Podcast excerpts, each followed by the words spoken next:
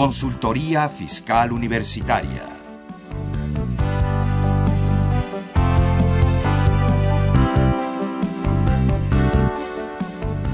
Un programa de Radio UNAM y de la Secretaría de Divulgación y Fomento Editorial de la Facultad de Contaduría y Administración. Muy buena tarde, ¿qué tal? ¿Cómo están todos ustedes? Yo soy Miguel Ángel Martínez Uc, aquí en, dándoles la bienvenida y, agradeciendo su, su, compañía a este programa de consultoría fiscal universitaria.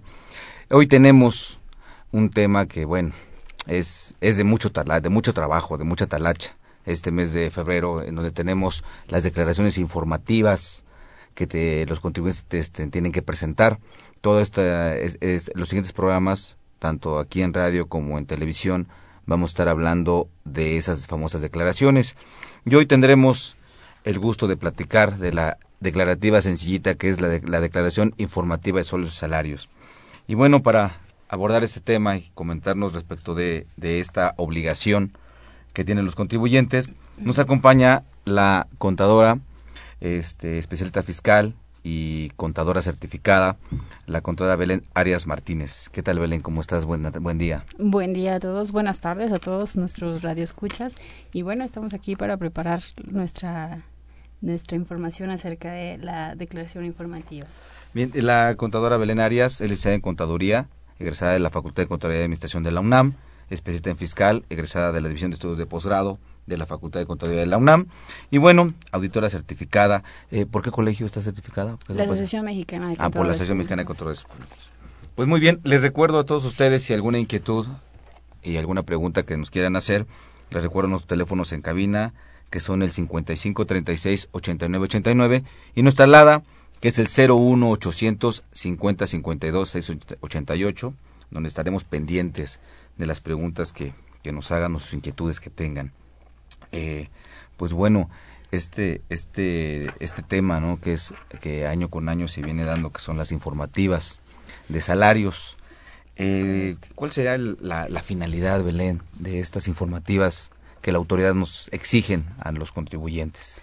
Bueno, no podemos olvidar que nos, o sea, las personas, tanto personas físicas como morales, están obligadas a pagar impuestos y dentro de estos impuestos, que sería un, el impuesto es un, es un, es de fondo, hay diferentes, eh, o sea, diferentes formas para hacer el, el pago de los mismos. Y bueno, esto de, las informativas se deriva porque las personas morales presentan mes con mes sus impuestos, los impuestos que determinan. Y dentro de ellos están obligados a retenerles a las personas físicas por los ingresos que perciben.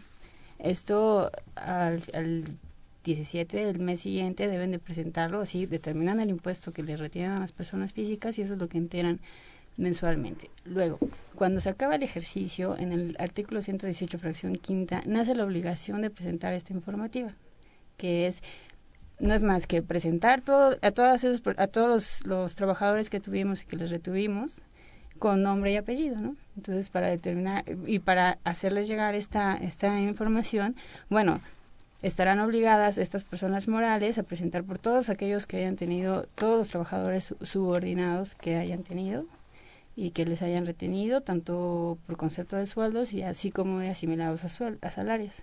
Entonces, esa es una declaración que trae el resumen es de todas las de todos los pagos que los patrones, en este caso sean físicas y morales, ¿estoy bien?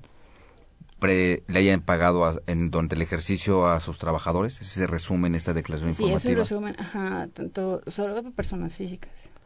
Ok, muy bien. Este, eh, y, por ejemplo, ¿cuáles, cuál, qué, qué, qué, qué personas físicas, qué personas morales que han sido patrones están obligadas al pago de este impuesto? Bueno, las personas morales son todas aquellas que hayan eh, tenido a su, hayan, hayan eh, tenido personal a su cargo, como pueden ser todas las personas morales, incluso las con fines no lucrativos. Eh, estas, bueno, estarán obligadas siempre y cuando el trabajador haya, haya estado eh, dando servicios por el ejercicio completo. Esto quiere decir que si un trabajador entró, por ejemplo, en febrero, ¿no? Y no tuvo el ejercicio completo, la persona moral no está obligada a presentar la declaración anual de esa persona física. Así tampoco, cuando este trabajador haya tenido ingresos superiores a 400 mil pesos, tampoco está obligado a presentarla. Y también se puede dar el caso que la persona física decida que ella va a presentar su declaración, ¿no? Entonces se lo tiene que comunicar por escrito a la persona moral y entonces en esos casos pues la persona moral no estará obligada a presentar esta declaración. Ok, y, y, y en este caso, ¿cuál sería la fecha límite para presentar esta declaración informativa? Sí, a más tardar el 15 de febrero del siguiente año de, de prestación de servicios. Ok. Bueno, quiero darle también la, la, bienvenida al contador José Adán López Bucio. Adán, muchas gracias por estar acá. Miguel? Buenas tardes. Pues bueno, pues gracias por estar aquí también, Adán, hablando del tema de la famosa declaración informativa. Estábamos comentando los que estaban, los que estaban obligados a presentar la declaración, la fecha para presentarla. Y, por ejemplo, en esa declaración, ¿quiénes ¿Quiénes se declaran? ¿Puros trabajadores? O sea, ¿Quiénes, quién, quién se manifiestan ahí? Es chistoso. No sé si recuerdas que hace la historia que teníamos eh, un poquito en esta parte, teníamos una declaración informativa de clientes y proveedores hace muchos años. Eh, inclusive se presentaba en papel unos papeles enormes, tremendos.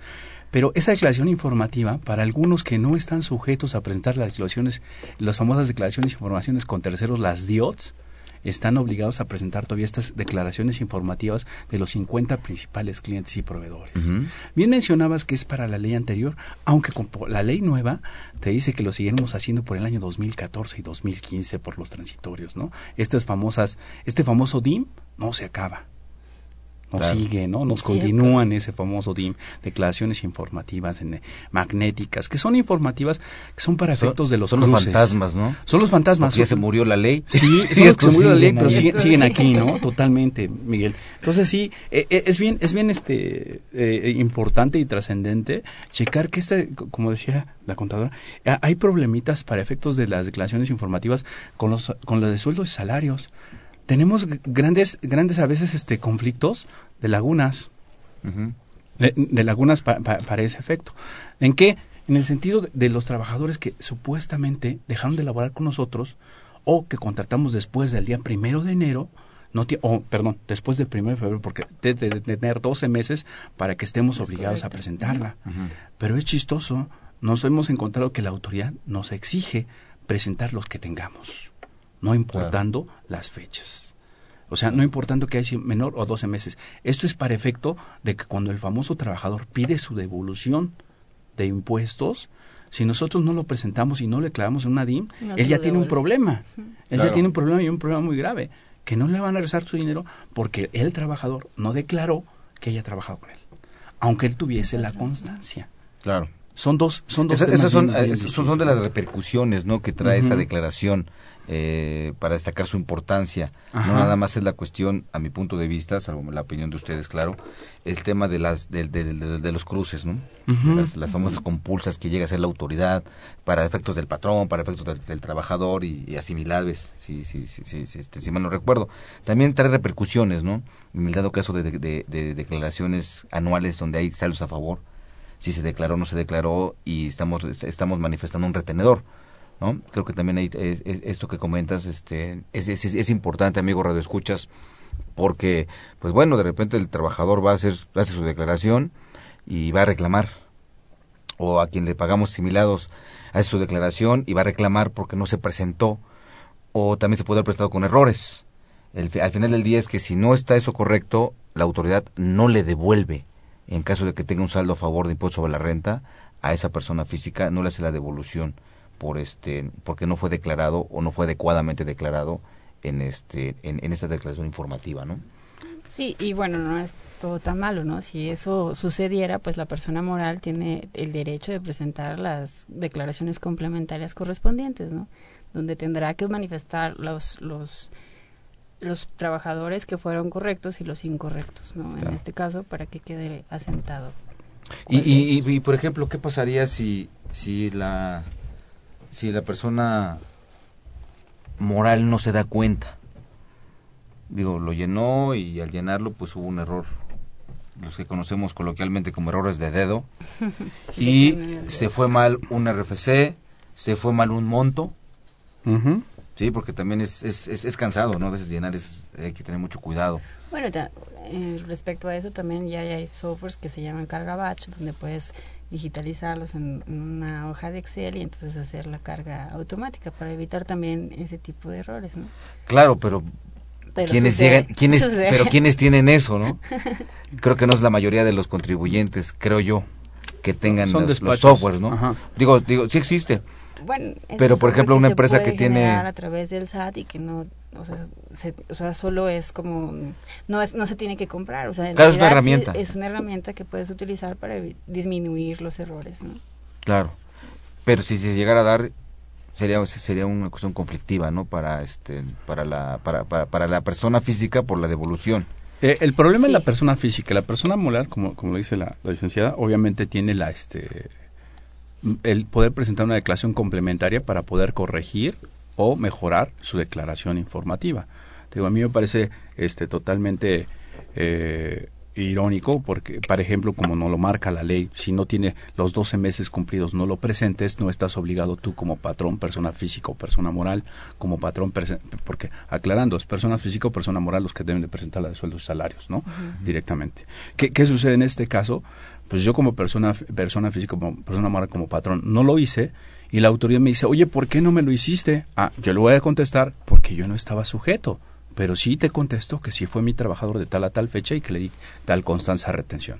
Con eso la autoridad se debería de dar por entendido que sí estuvo durante ese periodo que el, la persona física está declarando. Con eso, aunque a veces no es suficiente, ellos requieren de que esté notificado dentro de la negocio informativa. Ahí está el negocio, finalmente no regreso, no regreso y ese es finalmente un negocio y pongo la traba. Si cualquier excusa es buena para no devolverles el dinero. Claro, y, y cuál es el siguiente problema, que si, un que, si esa persona física hizo su declaración en tiempo y buscaba la, devolución automática, pues ya lo perdió. Sí. Totalmente, ¿eh? Ya lo perdió, ¿no? fíjate, el DEM ya lo sacaron, el declaratorio, ¿no? O sea, el, DEM, que es el de la declaración para presentar la declaración anual de personas morales, ya está. Está en la página del SAT. Y el de clases que son para las personas físicas, todavía no está. Eh, el otro día comentando con algunos colegas, eh, este, estaban diciendo, bueno, es que nosotros podemos tener prórroga, y, que no existe, que quede claro la palabra, pero estaban diciendo prórroga hasta el día 30 de abril, porque es hasta la fecha que presentan las personas físicas su declaración, y es hasta el momento que van a cruzar. Esto es totalmente irreal. No hay prórroga, ¿eh? Se sobreentiende que si la presento hasta esa fecha, para que no tuviera problema la persona física, no estaría mal. ¿sí? Que el 86 también marca otras limitantes, ¿no? Dice, si lo requiere la autoridad, no causa multa. Claro. Siempre y cuando lo presente dentro de los 60 días después. Es bien importante eso, ¿no? Mucha gente dice, es que si no presenta la, declaración informativa, el DIM, va a causar una multa. Si te lo requiere la autoridad, está en la propia ley, tiene 60 días para poderla presentar. ¿Por qué? Porque tú lo mencionaste. Eh, a veces, eh, o sea, la licenciada es más joven que nosotros, la licenciada a lo mejor sí está muy metida en el cargabash y todo eso ya los viejitos como todos, no. No, no, no, no tanto, pero sí, ¿verdad? ¿Estás de acuerdo? no, no, estamos al día. Todos al día. Estamos al día. Estamos al día. Hoy estamos en la empresa, estamos al día. Totalmente. Oye, pero ¿qué pasaría, eh, Belén, si, por ejemplo, no la presenté, se me olvidó? No la quiero presentar. Se o se me olvidó, fue un descuido del contador, lo que sea, no se presentó esa informativa. ¿Cuál es la repercusión? Bueno, pues todos los, los, los, impuestos que haya, perdón, los importes que hayas pagado a tus trabajadores, entonces serían no deducibles para tu declaración anual. Los puros impuestos nada más. No, los importes que hayas pagado. O sea, también la nómina. Eh, eh, esa fíjate que tú que eres más abogado que, que, que yo, dice un amigo, ese, el abogado te la pelearía mucho. ¿Por qué? Porque dice, la ley del impuesto sobre la renta dice que se enteren y se declaren. Claro. Se enteraron en forma del pago al mes inmediato anterior al que se causaron. Y se, deben de enterar conjuntamente con la declaración informativa, obviamente. Pero que se pagaron, se pagaron.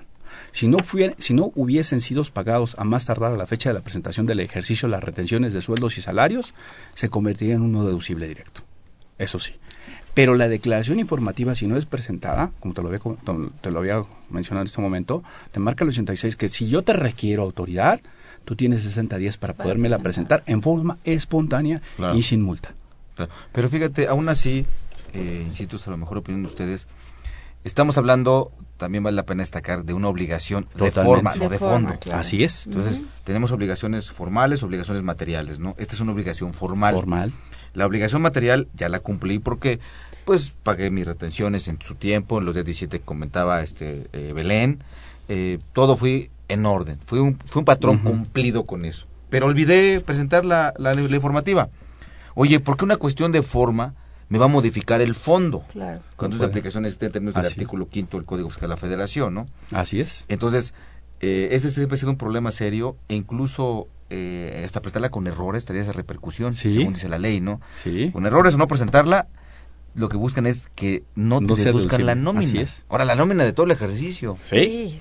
Eso es, eso es... Que, es que para muchas empresas es más del 50% de su costo. Esa vez, es, pero es, bestial una situación como esa, ¿no? Así es. Por eso es muy importante lo que manifiestas, ¿no? Eh, del artículo 86. Así es. En donde, amigos radioescuchas, ahí, te, ahí tendrían ustedes, en dado caso que se haya olvidado, se haya presentado con algún error, y puedan cumplir con la obligación en tiempo y forma, que es importante mencionarlo porque no habría multa no, no se activaría el 73 del código, ¿no? Así es. Con el puro 86 sería suficiente. Se consideraría que se está presentando en tiempo y forma, aun cuando llegue un requerimiento de autoridad, ¿no? Sí. Porque de repente también hay que pelear eso, ¿eh? Luego te dicen, te requerí, y entonces te multan. van por el otro lado te multan. Porque ya no es espontáneo. Espérame, el 86 dice que tengo 60 días y se considera en forma espontánea. Muy bien. Directamente. Ahora, eh, Belén, ¿qué información debe tener al alcance o qué papeles de trabajo se generan, qué, qué, qué información hay que recabar para en ese concentrado que, que, que, que hay, que, hay que declarar en esa informativa. Bueno, ¿Qué es lo que tenemos que hacer? Sí, en principio el patrón debe tener, debe contar con su contraseña ante SIEC y su fiel, ¿no? Que es una un par de archivos que es punto .key, Fiel, esa palabra. Es, es, que eso es muy importante porque a veces tenemos, tenemos ya, todo, ya tenemos todo el papel de trabajo y no tenemos la fiel vigente o, y, o la contraseña. nada más, nada más para efectos de, aclarar, porque digo, es, es correcto, en nuestro ambiente ya se maneja mucho los acrónimos, ¿no? Ajá. Y este, y bueno, a veces a los a nuestros amigos escuchas, este, pues eso a lo mejor están pensando, fiel, no, pues no. no. nunca en mi vida, ¿no? No, no, no, nunca he tenido. No, yo siempre. Nunca he ah. tenido, ¿no? Digo, puede pasar, puede pasar. Entonces, nada más para aclarar, ¿qué es eso de la fiel? Es como, se tiene el mismo valor como de la firma autógrafa, nada más que esta es pues, digital, ¿no? Donde consta, como les decía, de dos archivos, que es el punto key, que es K y E Y, y punto ser, C E R con una contraseña, ¿no? O sea, cuando ustedes generan la, la, informativa, la firman con esto y eso se considera como si lo estuviera el patrón firmando de, de veracidad de todos los datos que estamos presentando. Eso es por el lado del, del patrón. Ahora, los contadores, básicamente, que son los que hacen toda esta talacha que tú bien mencionabas, deben de contar con el RFC del trabajador, la CURP del trabajador, así como los ingresos, los importes por ingresos ingresos totales. Bueno, puede ser ingresos aquí acumulables, ingresos exentos y los no ingresos. Entonces, eso es, esa es la parte como fina para determinar el impuesto que se va a pagar. Una pregunta tengo ahí. Porque eso es, eh, luego a veces el problema es operativo, ¿no? El, día a día, la cuestión de cuando junto la información. Oye, e, esa CURP, ¿cuál CURP es la que debo tener? ¿La que me dio Hacienda o la que yo tramité ante, ante Gobernación? Pero ya ves que, que son Fíjate, Miguel que debe ser una conciliación, ¿eh? Eh, es, es, importante porque yo tuve ese problema. ¿eh? Que, que claro, aquí hay un ejemplo. Yo tuve ese problema. Fiscal casos de la vida real. Sí, fiscal casos de la vida real. Yo tenía dos curvos. Uno que me dio gobernación y otro que me sacó la Universidad Nacional, cuando era como, como maestro. Entonces tuve que mandar un escrito libre y decirles, por favor, déjenme uno solo. Y me conciliaron uno solo. Y decirle al SAT, sabes que el que tú tenías no era el bueno, este es el bueno. ¿Por qué? Porque la CUR es un número de, de identificación. Es, eres tú eres tú en un número. Entonces, si tienes dos, quiere decir que estás mal. O si está mal tu CUR, está mal. Yo he conocido gente que por su tipo de nombre, eh, este, resulta que le ponen, es mujer y le ponen que es hombre, por el tipo de nombre. A lo mejor se llama José o José, por ser mujer. sí. Pero le pusieron H y resulta que era mujer. Entonces, desde ahí está mal la CUR. ¿Sí me estoy dando a entender? O sea, sí es bien importante y qué bueno que lo mencionas. Por ejemplo, el RFC, ah, hay, hay patrones que ahora para las informativas no tienen, eh, eh, o tienen un mal sistema de recursos humanos, que lo hemos checado muchas veces nosotros, y de repente el sistema de recursos hay uno bueno? ¿Dónde hay uno bueno? Ándale, checan en, sus recursos humanos y y resulta que el, el encargado de recursos humanos se le hace muy fácil sacar un programita de internet Sí. y ahí se pone a, a realizar RFC y CUR con lo que ahora el Servicio de Administración Tributaria nos ha facilitado la vida. Sí, Anteriormente ya por medio de un disquete teníamos que llevar un registro, tenemos que entregar un papel, dárselo a Hacienda y después hablar o hablarles por teléfono para que nos resuelvan. Vía internet nos lo saca rapidísimo y te da tu RFC con CUR legal, en teoría ya consolidado. Ese es el que tenemos que ocupar. Consolidado es el ya comparado con comparado todo con el Eso te de refieres, ¿no? En, te- en estri- en estricta teoría ya está. Hace unos, te digo, 10, 15 años, no. Era un relajo, había gente con tres CUR. Aquí podemos hacer la recomendación a nuestros amigos de escuchas que, que tengan la obligación de presentar esta declaración, que hagan ese cruce. O Yo- bueno, o, o esa recabación de información. Yo, antes yo de la- de sus sugeriría que si tienen problemas, que tengan el cruce de los papeles. Y segundo, que le pidieran una consulta evolutiva vía internet. ¿eh? Chatear con el SAT a veces es muy bueno. Y A más veces. rápido. O sea, sería para corroborar Que el número que están poniendo está y la bien. información que yo ponga en mi declaración. Es la correcta. Es la correcta. No sé si sea sugerencia el que me dé el, el que me dio el SAT. Así es. Porque a lo mejor puedo tener, por vía de recursos humanos o por el expediente que tengo del trabajador, eh, puedo tener ahí eh, pues una CURP ¿Sí? y puedo a lo mejor tener las dos porque le pasó lo que te pasó a ti, ¿no? Por Ajá. alguna razón. Eso lo puedo eliminar si, si lo hago a través de la página del SAT. Así es. correcto? Es correcto. Sí, es Entonces correcto. sería una buena sugerencia Sí. hacerles a, a nuestros amigos Ujú. escuchas para que no tengan problemas, sobre todo de lo que estamos hablando, ¿no? Porque ese, ese CURP, ese dato lo va a tener el SAT cuando yo presente Así mi es. declaración anual, Así es. va a coincidir y no va a haber no va a tener problemas si es que Ningún tenemos a problema. favor, ¿no? Para que hagan la devolución. Lo están haciendo ahorita los bancos con después del problema de la ley antilavado de, bueno, un nombre muy ra- muy largo que nada más le llamamos ley antilavado de dinero. Esta ley te mandan a verificar, ¿no? Tus datos, verificación de datos. Oiga, me puede actualizar sus datos, pero es para checar que los datos que tienen son los correctos, porque a veces los bancos inventaban los RFCs, que ahora recordemos que ellos tienen facultad para sacar el RFC. aparte, Uh. Aparte, ¿no? Eso otro- no, más, más problemas. A- a- Aquí también otra sugerencia es que, pues bueno, la, la parte de los trabajadores tengamos bien sus expedientes Totalmente. de todo tipo, Sí. con Seguro Social, con Infonavit, con Hacienda, porque de repente se pueden generar conflictos este, eh, delicados desde, desde, la- desde eh, una devolución de impuestos, desde que no coincida para sus semanas cotizadas en Seguro Pensiones Social. alimenticias. No hables de eso. Este, y tú no hables de eso. No, y, no pensiones alimenticias Así y muchas es. cosas, ¿no? Que, que, que, que por esos numeritos que, que, que, es- que, es- que- que debemos de tener y consolidados, como tú lo mencionas, es importante que como, como, como patrones también pu- se pongan cuidado en eso, ¿no? Hay algunas preguntas de nuestro amigo este, televidente, de escuchas, perdón. Eh, si me permiten, Adelante. Adelante. ¿quién quiere empezar? Dila. Hay de Tutti Frutti. No, no. Bueno, nos hizo favor de llamarnos el señor Fernando Cervantes de Azcapotzalco. Gracias. Eh, él es ingeniero. Dice que es persona física por honorarios. Dice, tengo, pregunta, ¿tengo, la, ¿tengo algo que ver con la declaración DIM para este 15 de febrero? Depende, porque si es una persona que presta por honorarios y la, o sea, los honorarios, si, si esta persona presta servicios al patrón y el más del 50% de sus ingresos están son de ese patrón y además la, la prestación de servicios se da en, la instala- en las instalaciones del patrón, se considera como honorarios asimilables. Entonces, como mencionábamos al principio, los sueldos y salarios eh, además, o sea, sueldos asimilados y son los que se presentan como informativa. Si no es el caso, entonces no tiene que ver con esta declaración y debe presentar su declaración normal hasta más tardar el 30 de abril de, de este año, ¿no? Para los efectos de 2013. Creo que, perdón, perdón por, para Sí. complementarlo, licenciado. No sé si el señor, bueno, a veces somos psíquicos, ¿verdad? Nosotros, y más cuando nos dedicamos a dar clase.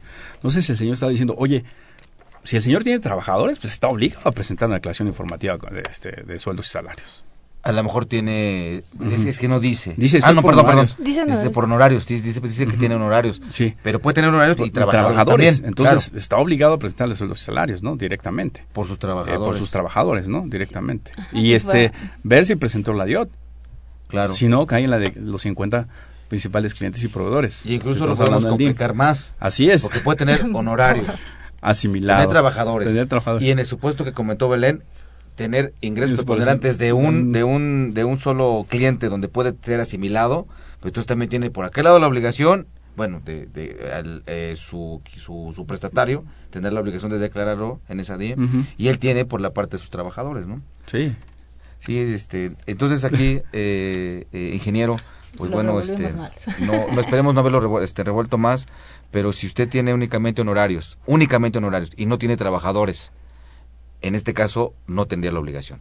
Si usted tiene honorarios y además tiene ingresos por asimilados salarios de alguno de sus clientes, bueno, su, su, su cliente es quien tendrá que presentar con su información esa declaración. Si usted tiene trabajadores, tendrá usted que presentar por sus trabajadores esta declaración, ¿no? Perdón, también, no solamente si tiene trabajadores, si cuando se dio de alta, le dieron de alta la clave que tuviese trabajadores. Entonces yo le recomendaría al ingeniero, ingeniero, váyase a este, al SAT o, métase a la página de internet y con su contraseña imprima sus obligaciones fiscales que tiene y ahí le va a decir cuáles son sus obligaciones. Y si dice que usted tiene eh, así, eh, ese, trabajadores y tiene la obligación de prestar esa declaración, aunque fuese en ceros. Aunque fuese en ceros, correcto. Muy bien. Bien hay otra persona del señor Rafael Alba. Él es profesor de la facultad. Alba Esteves. Mucho gusto. Eh, bueno, me manda primero felicitar a ti, dice, felicitar al gurú fiscal, al gurú fiscal les dice. Él pregunta, ¿qué sucede con nosotros, los dinosaurios pensionados, que pasamos la mayor parte del tiempo en hospitales, en doctores y más, eh, y, más, dice, nos interesa presentar la declaración anual como pensionados al IMSS, al ISTE, para que nos den la, la, la constancia de percepciones y retenciones, sueldos y salarios. Gracias. Primer punto, eh, como es pensionado en la UNAM, debería de haber solicitado en la Universidad Nacional Autónoma de México la, la, pensión, la constancia de, pensiones, bien importante, claro. ¿no?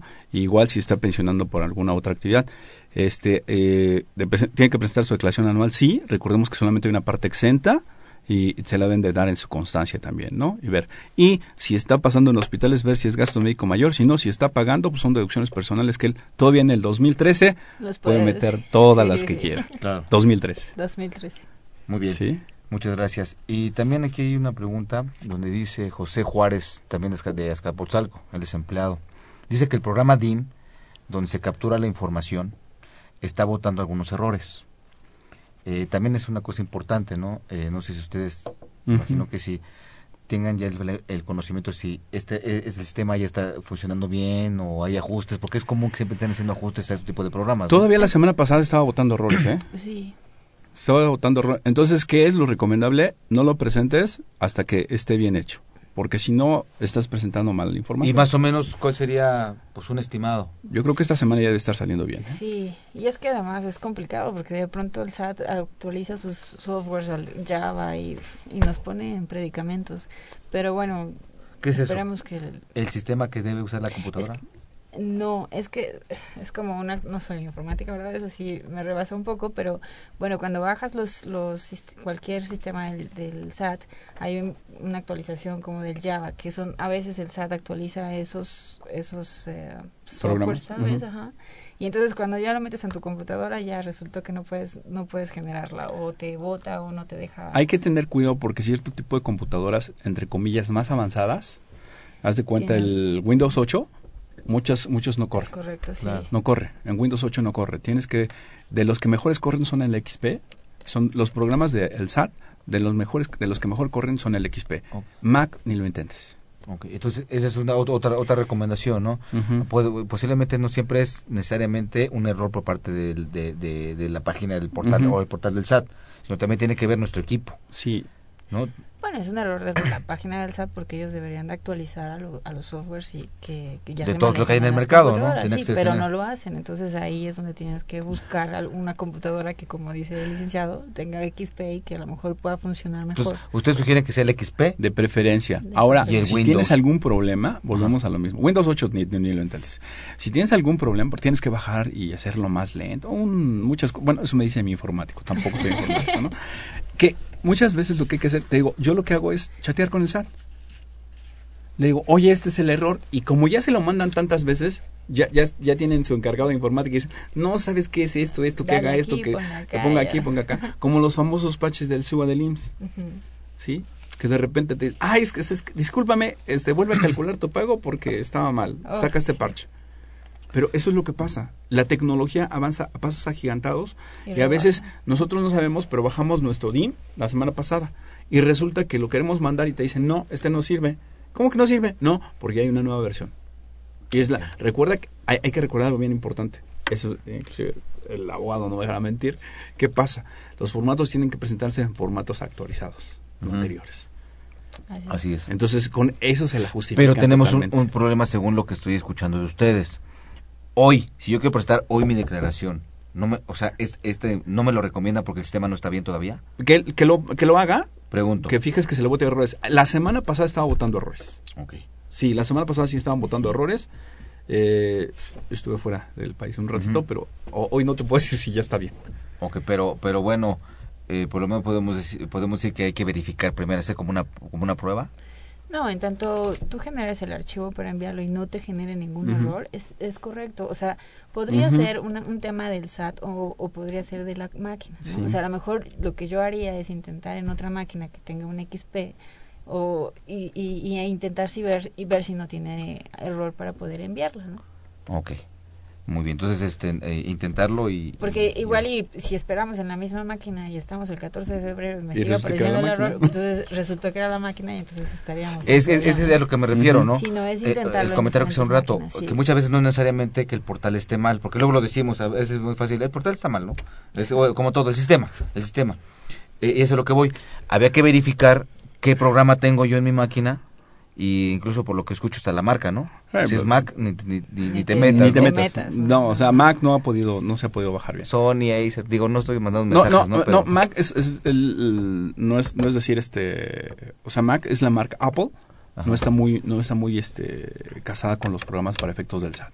Okay. Es, es un poquito complicado. Entonces te digo, lo que es manejar Microsoft, normalmente Microsoft y este XP es el que mm, te presenta menos problemas. Yo es lo que he sentido en, en la vida, ¿no? Muy bien. y lo importante que acaba de decir el licenciado, ¿no? Es chatear con el SAT y decirles cuál es tu problema, porque si te esperas al último, podrías caer en problemas de incumplimiento. Sí, te jaló un error, chateas con el SAT, oye, tengo el error de 55. Te digo, y como se le presenta comúnmente, como pasó en el, en el dictamen.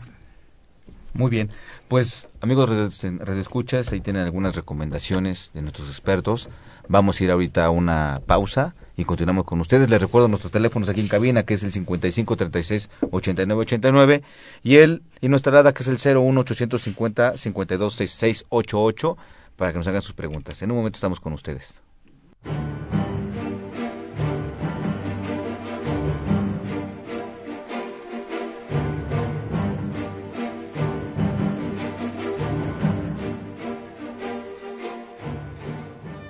La Facultad de Contaduría y Administración de la UNAM te invita a la edición número 40 de la Expo Libros y Revistas, donde encontrarás lo último en publicaciones de las disciplinas económico-administrativas.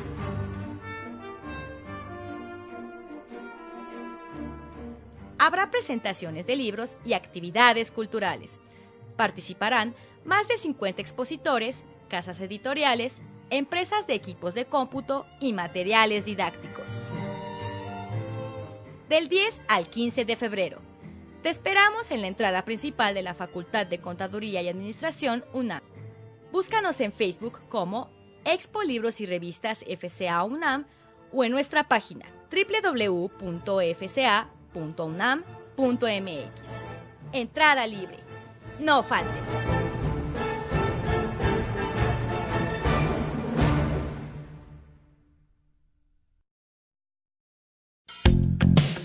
¿Qué tal, amables televidentes?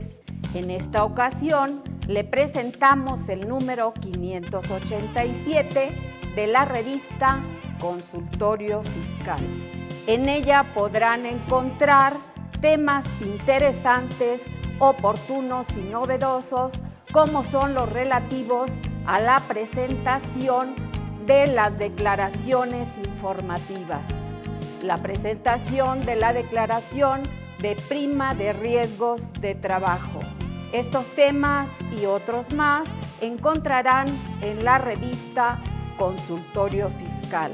Recuerde que tenemos el formato impreso o bien el electrónico. Usted puede consultarnos escribiéndonos al correo publicaciones arroba.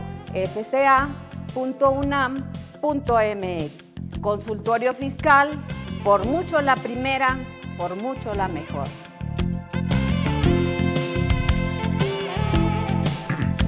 Bien, ya estamos nuevamente con ustedes. Gracias por continuar escuchándonos.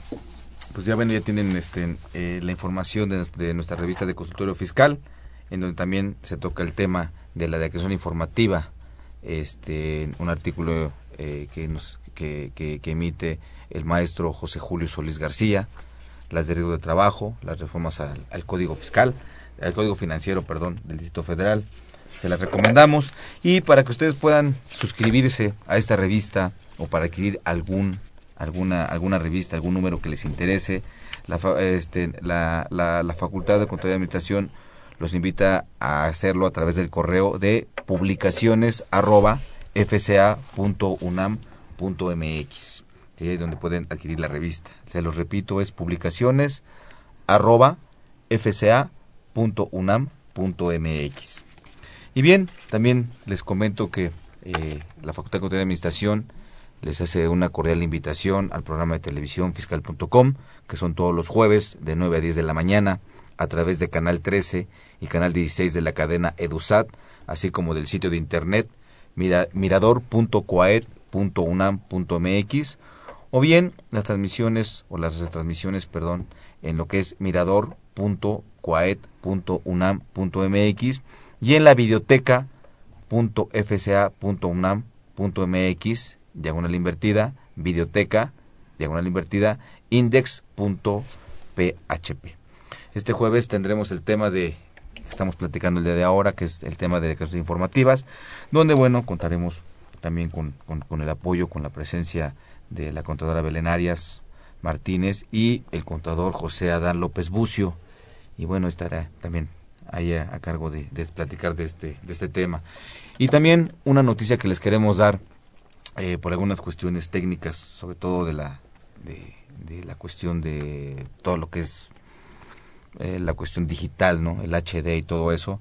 Les recordamos que a partir del día 15 de febrero iniciaremos la transmisión de, todo, eh, de los programas todos los sábados de 9 a 10 de la mañana a través de TV UNAM en los canales 255 de Sky, en el canal 411 de Cablevisión y por televisión abierta por el canal digital 30.2, así como vía satélite en toda la República con sistema de televisión por cable y, y DTH. Entonces, pues bueno, estas cuestiones tecnológicas, ¿no? Que de repente truncaron un poco las transmisiones que, que se tenían con el canal 22. Pero bueno, hay que estar a la vanguardia, ¿no? y bueno, esta es una buena noticia. Regresamos. Ahora la transmisión será los sábados. Muy bien, pues regresando con alguna de las, de, de, las preguntas que nos hacen nuestros amigos radioescuchas. Adán. Mira, el señor Agustín Peralta de Coyoacán dice, saludos al panel. El impuesto sobre nóminas para el Distrito Federal y Estado de México cambió su tasa. Sí, sí, cambió. Sí, cambió. Se incrementó un punto cinco por ciento cada, en cada estado. Nada más. Nada más. Sí. Eso nos cuesta. ¿Cómo quedó entonces, Adán? Mira, teníamos 2.5 en el Estado de México, subió a 3. Y aquí teníamos 2 y subió a 2.5. Así es. Entonces, pues bueno, ahí tienen la, información. Más impuestos.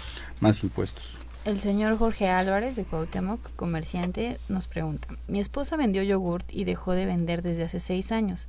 No hizo trámites en Hacienda, lo hacía la empresa y ahora le llegan avisos que se debe presentar al SAT.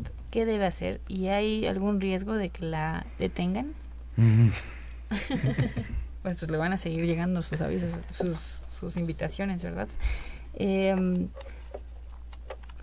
bueno, en este, en este caso, una de las opciones podría ser que presentara su declaración en ceros, pero aquí no nos dice cómo estaba dada de alta. Entonces tendríamos que, tendría que revisar en, desde el portal del SAT qué obligaciones y, tiene y, y, y cómo está de alta. Entonces, en función a eso, pues presentaría declaraciones en ceros y ya no tendría mayor problema, ¿no?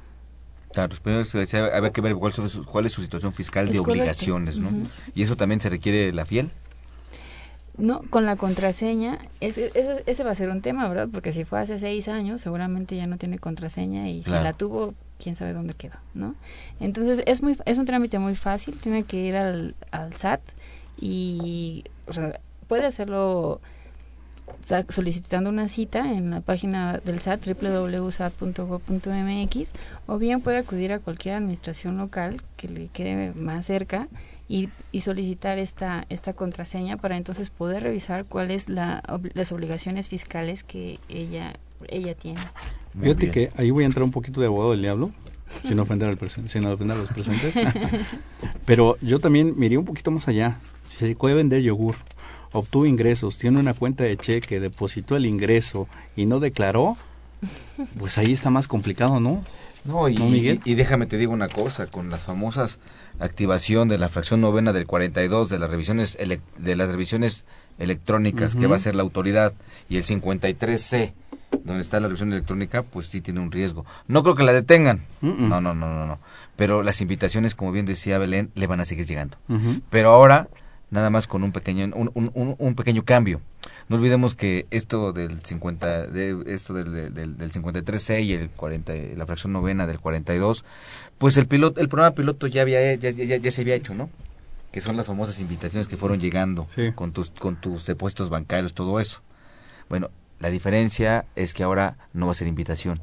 Ya van a llegar con fundamento legal. Así es. Con un, y muy posiblemente hasta con un precrédito determinado. ¿no? Entonces, eh, sí le sugerimos que ya que, digo, perdón lo coloquial del dicho, pero como dice, cuando veas la barba de tu vecino cortar, por las tuyas a remojar, sí le sugeriría que se acerque con la autoridad, ya que pues, a lo mejor no tiene sus documentos, si no tiene su, su inscripción, que se acerque con la autoridad porque de alguna forma la detectaron. Y si está detectada, pues bueno, se puede evitar serios problemas adelante, que finalmente son problemas económicos, eh, multas, una serie de cosas. Que se acerque con la autoridad, vea cuál es su situación fiscal y en base a eso se, se actualice, ¿no? Y, es irónico, ¿no? A veces pagas más de multas de lo que tenías que haber presentado. o sea, ni siquiera pagado, presentado. Es correcto. Es el terrorismo fiscal, ¿no? Eh, aquí, aquí me gustaría leer lo que la señora eh, Evangelina Ocaña, de Tecamac, nos hace favor de llamarnos. Ella se dedica al hogar. Muchas gracias a, todas las damitas que nos hacen favor de, escucharnos, que, les interesa estos temas. Eh, ella dice que siento que estas leyes fiscales están hechas con muchos candados, mañas, que sirven para amedrentar, controlar y sacar más dinero a la gente común. Dice, si, son tan rigurosos, la autoridad ¿por qué, las, por qué la, le, devuelven los impuestos a las grandes empresas y no llevan el control de que reciben en cada estado? Se tengo mucha esperanza en los estudiosos de este tema y que con ayuda de ellos frenemos esta, esto que está pasando, ¿no? La verdad, bueno, pues eh, la señora es eh, de casa y, y, creo que lo que dice en pocas palabras, este, muchos están dando muchos rollos para decir, ¿no? y la verdad, muchas gracias. Eh, en lo personal coincido mucho con su postura. Totalmente, no sé. No sé ustedes, ¿no? Yo sí coincido con... Y, sí, nos pone un tema muy difícil, pero sí tenemos que nosotros... Somos encargados en tratar de resolver y, y, fíjate que en una ocasión, nada más lo digo, como lo cuento como anécdota, en una ocasión donde me hicieron el favor de invitarme a estar en el Congreso para lo de la reforma fiscal, todo eso, eh, decía, ¿no? no digo nombre, pero decía un cuate, es que está muy complicado, ¿no? Le digo, no, no está muy complicado. Hay que preguntar a una ama de casa, vas a ver que nos ayuda mucho el tema de las finanzas. Totalmente. ni tan complicado, ¿eh? Ni tan complicado. Le digo, traigamos a dos amas de casas y vas a ver cómo aquí nos ayudan para el tema de la repartición, ¿no? Es que lo que decía ella es muy importante, ¿no? A veces el terrorismo que en los medios de comunicación del SAT solamente hacen que, que la gente se asuste, ¿no? Cuando en realidad a veces es como lo decía el licenciado, es muy fácil, o sea, a veces pagas más de multa que lo que de verdad es. Entonces, pues es conveniente acercarse a lo mejor a, pues, un contador, a, alguien especialista en el tema y pues ponerte en orden. Y yo creo que tendrías menos problemas que si lo dejas y te quedas asustado. Y ese mismo miedo, bueno, es el mejor negocio del mundo, el miedo, en todos los sentidos, ¿no? Es el mejor negocio del mundo. Fíjate que, perdón, eh, nada más complementando, si a veces no tienes la posibilidad o de tener la solvencia económica de pagar un contador, se nos ha olvidado mucho que hay, hay y a mí sí me parece excelente porque han sido varios alumnos nuestros de la universidad que trabajan ya en el Servicio de Administración Tributaria, en el área de asistencia contribuyente. Bien importante, tiene que ser ahí adentro, donde dice asistencia contribuyente. Hay mucha gente estafadora y lo que tú quieras que está fuera de algunas dependencias y todo, y te cobran dinero. Tienen sombrillas, ¿no? No lo sé, pero eh, eh, ese, sí, visto, eh, ese sí es el problema, ¿no? Sí. Entonces sí, la asistencia contribuyente son gente capacitada, totalmente Sí. capacitada y que te puede ayudar, inclusive te, te ayuda a elaborar tus propias declaraciones. ¿eh? Y que además es gratuito, ¿no? Eso es algo bien importante. Bien importante. Y, y también nuestra facultad, no olvidemos que nuestra facultad también tiene, también en la facultad también, si usted se acerca a la facultad también tenemos ahí una, un departamento de asistencia al contribuyente, en donde pues bueno también es gratuito y les damos este eh, todo el apoyo para que cumplan con sus obligaciones fiscales. ¿no? Entonces, pues bueno, ese también es un comercial válido. Y la autoridad, pues bueno, también poco a poco va funcionando, ¿no? Sí.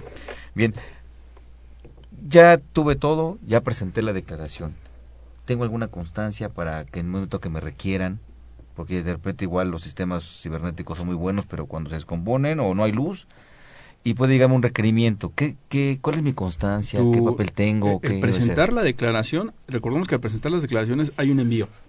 El envío no es la constancia, porque mucha gente piensa que el envío es la constancia.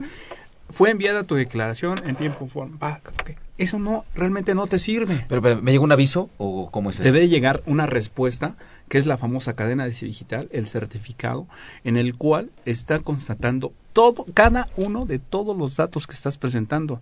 Por eso la cadena de veces es tan grande. Trae todos los datos que tú presentas, están ahí. Todo. Los sueldos, to- todo está ahí en esa cadena digital. Esa cadena digital es tu constancia de haber presentado en tiempo y forma tu declaración, declaración. informativa. Más no que está Eso es lo que tienes que guardar. Eso es lo que tienes que guardar. Eh, el, el guardado es impreso, cibernético, Belén, ¿cómo lo debo de guardar para, en el caso de un requerimiento? Porque pues, los requerimientos llegan, Bueno, a veces por, por, por sistema nada más, ¿no? Bueno, hoy por hoy pues ya lo puedes guardar desde tu computadora, pero pues puedes imprimirlo y también tenerlo en tu archivo y tenerlo como soporte, ¿no? Pero también lo puedes guardar en tu Ese es el documento en- válido, el, el- el cibernético o la impresión, perdón. Cualquiera de los dos. Cualquiera de los dos es válido. Sí, sí, Ok. sí. Es válido porque Digo, eh, el cibernético eh, trae todo, trae lo mismo. Y el impreso, lo que pasa es que hay mucha gente que no tiene la, no, la, la holgura o la capacidad de tener tantas computadoras y tantas cosas y tantos discos duros. Imagínate, tienes el guardado y de repente se te voló la información. Claro. Y tú dices, ¿y ahora cómo lo recupero? No te preocupes, también lo puedes recuperar, te metes a la página del SAT, y Es lo puedes imprimir, no tienes problema. Por eso es importante tener el impreso, porque el impreso tiene el folio, tiene eso, y de ahí sacas esos, esos datos. En dado caso usted pierda la información. Así es, es bien importante. Igual sugiero lo mismo que la contadora, mucha gente estamos en la oncología, pero mejor imprímelo. Sí, sí, sí. Una pregunta más. Eso de mejor es para los grandotes, porque yo recuerdo que ahorita lo que estamos hablando es que esa declaración se presenta por internet, del portal. O sea, todo es, Es cibernético. ¿Habrá alguien que lo presente en papel hoy día? ¿O todo el mundo lleva cibernético? Porque yo recuerdo que alguna vez, depende del número de trabajadores, se presentaba también en una USB. En USB Sí. o en el banco, Exactamente. inclusive. ¿Hay- ¿Todo eso todavía existe para algún contribuyente? ¿O ya no? Ya todos son, ya todos son a través de... Mira, de- de- puede ser por USB, pero se lo tendrías que llevar al SAT. Y el SAT lo único que va a hacer es hacer lo que tú no pudiste hacer. Yo te, yo te aconsejo que lo hagas vía internet. Sí, bueno, también está a la disposición que si tienes más de mil trabajadores y lo debes de presentar en una USB, USB, y en un- o en un CD y llevarlo a la administración. Ajá. ¿no? Eso a través de una regla miscelánea. De una es. resolución miscelánea. Entonces, si tienes meno- menos de esos de ese número de empleados, pues sí lo tienes que tra- presentar a través de internet, ¿no? Y nada en papel ya ahorita. Sugiero que si tienes más de mil trabajadores, compres un sistema de nómina bueno que te, hace, te lo hace solito. Sí. O sea, o Que sea si ya tienes- existe, ¿no? Sí. Porque ya o sea, estamos hablando el- de empresas hay, eh, los paquetes de contabilidad y los paquetes de nómina ya tienen interfaces y si tú les pones todos los datos solitos, solitos te van a hacer esta declaración. Y te no tienes que estar sufriendo. Todo el trabajo. Porque esta, eh, sí, esta declaración es totalmente talacha, ¿eh? Sí, sí, Y, y, y no hay problema con las actualizaciones que hace el SAT. ¿Se vinculan o algo así? Fíjate que esos paquetes, o sea, como son paquetes serios, generalmente los van actualizando y se vinculan, o sea, se actualizan vía internet. Ok. Así como cuando traes este tu iPad y andas bajando una, una app y que de repente actualización, la actualizas y ya te Ah, sí, hace- en Playboy pasa seguido eso, te lo van actualizando. sí, el iPad te, te sale una nota y además te manda un aviso. Dice, Oye, ya apriétale porque tienes que actualizar. Tienes que actualizar. Y se actualiza. Se actualiza. Pues es que ya con esos softwares tienes gente que te da un soporte técnico, ¿no? O sea, cuando tú estás en tu, tu computadora y no sabes de informática, pues se, se complica más, ¿no? Muy bien. Bien, pues bueno, ya saben que siempre el tiempo nos va premiando, ¿no? Y alguna algún comentario eh, que le quieran dar a nuestros amigos radioescuchas, algún consejo o comentario, alguna consideración. Belén. Bueno, yo creo que en principio la gente no debe tener miedo a, acercarse al SAT a, informarse, ¿no? Porque es una de las partes fundamentales para que no, nos, no, no tengamos sorpresas y para no vivir bajo el miedo, ¿no? Que a veces es más fácil, como lo había mencionado, poderse informar y presentar las cosas cual debe ser. Eh, ya hay muchas herramientas en la página del SAT, que es www.sat.gov.mx. Es muy fácil, si le pones en el buscador cualquier duda que tengas, te despliega una serie de, de respuestas que te ayudan a, a, poder eh, pues actualizarte y estar en, en regla con tus con Hacienda, ¿no? Que es muy importante. Claro. Adán, mm, ya lo dijo la licenciada. Ya lo dijo más la que tú quieras nada más. agregarle a no amigos. Nada más este tener cuidado con esto y acercarte al servicio de administración tributaria vía internet, vía chat, te contestan todo, te contestan muy bien. Se ha vuelto muy eficiente el SAT. Y hay que estar en tiempo, en forma, cumplir. Es bien importante.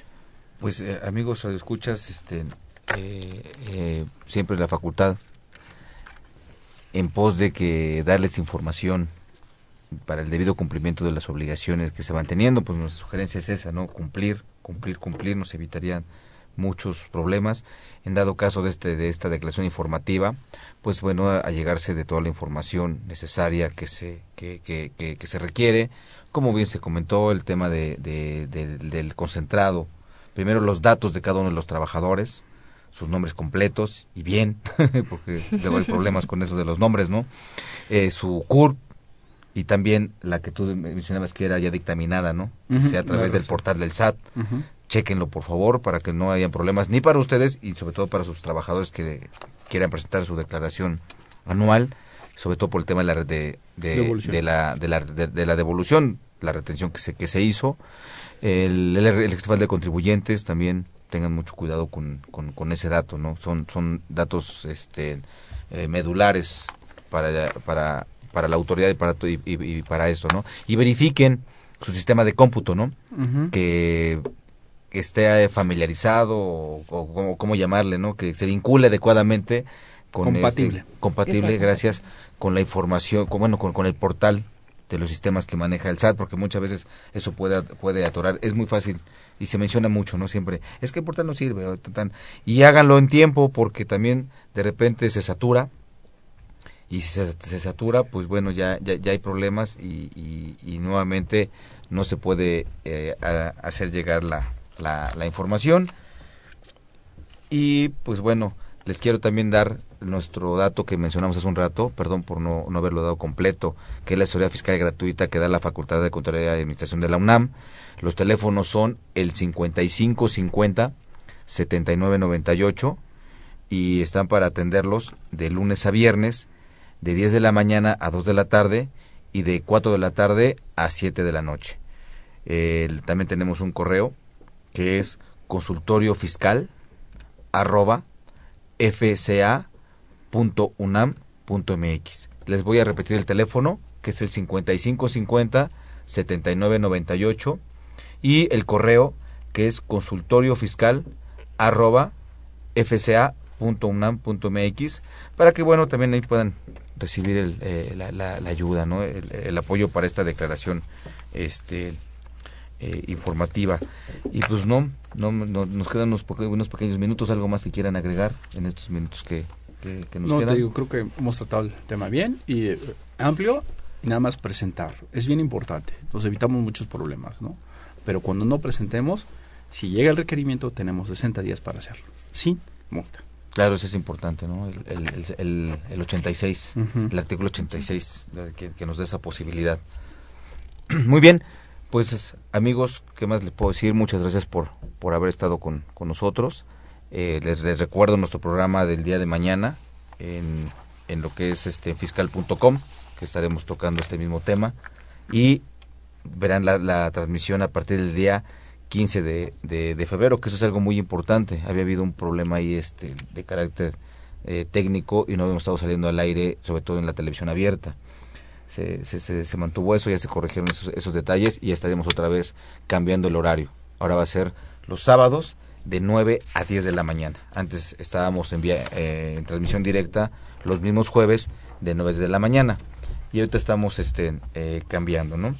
Y bueno, les, les, les recuerdo que esto va a ser los sábados de 9 de la mañana a través de TV UNAM por los canales 255 de eh, bueno TV UNAM y aparte en el canal 255 de Sky, el canal 411 de Cablevisión y por televisión abierta por los canal por el canal digital 30.2, así por vía satélite a través de toda la República en el sistema de televisión por cable que es el DTH.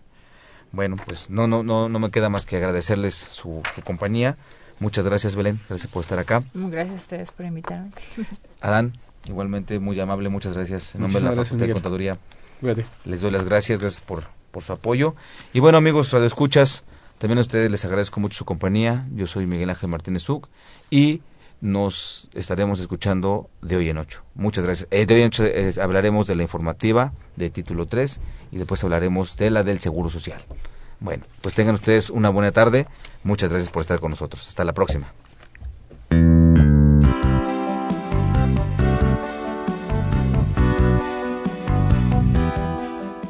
Consultoría Fiscal Universitaria.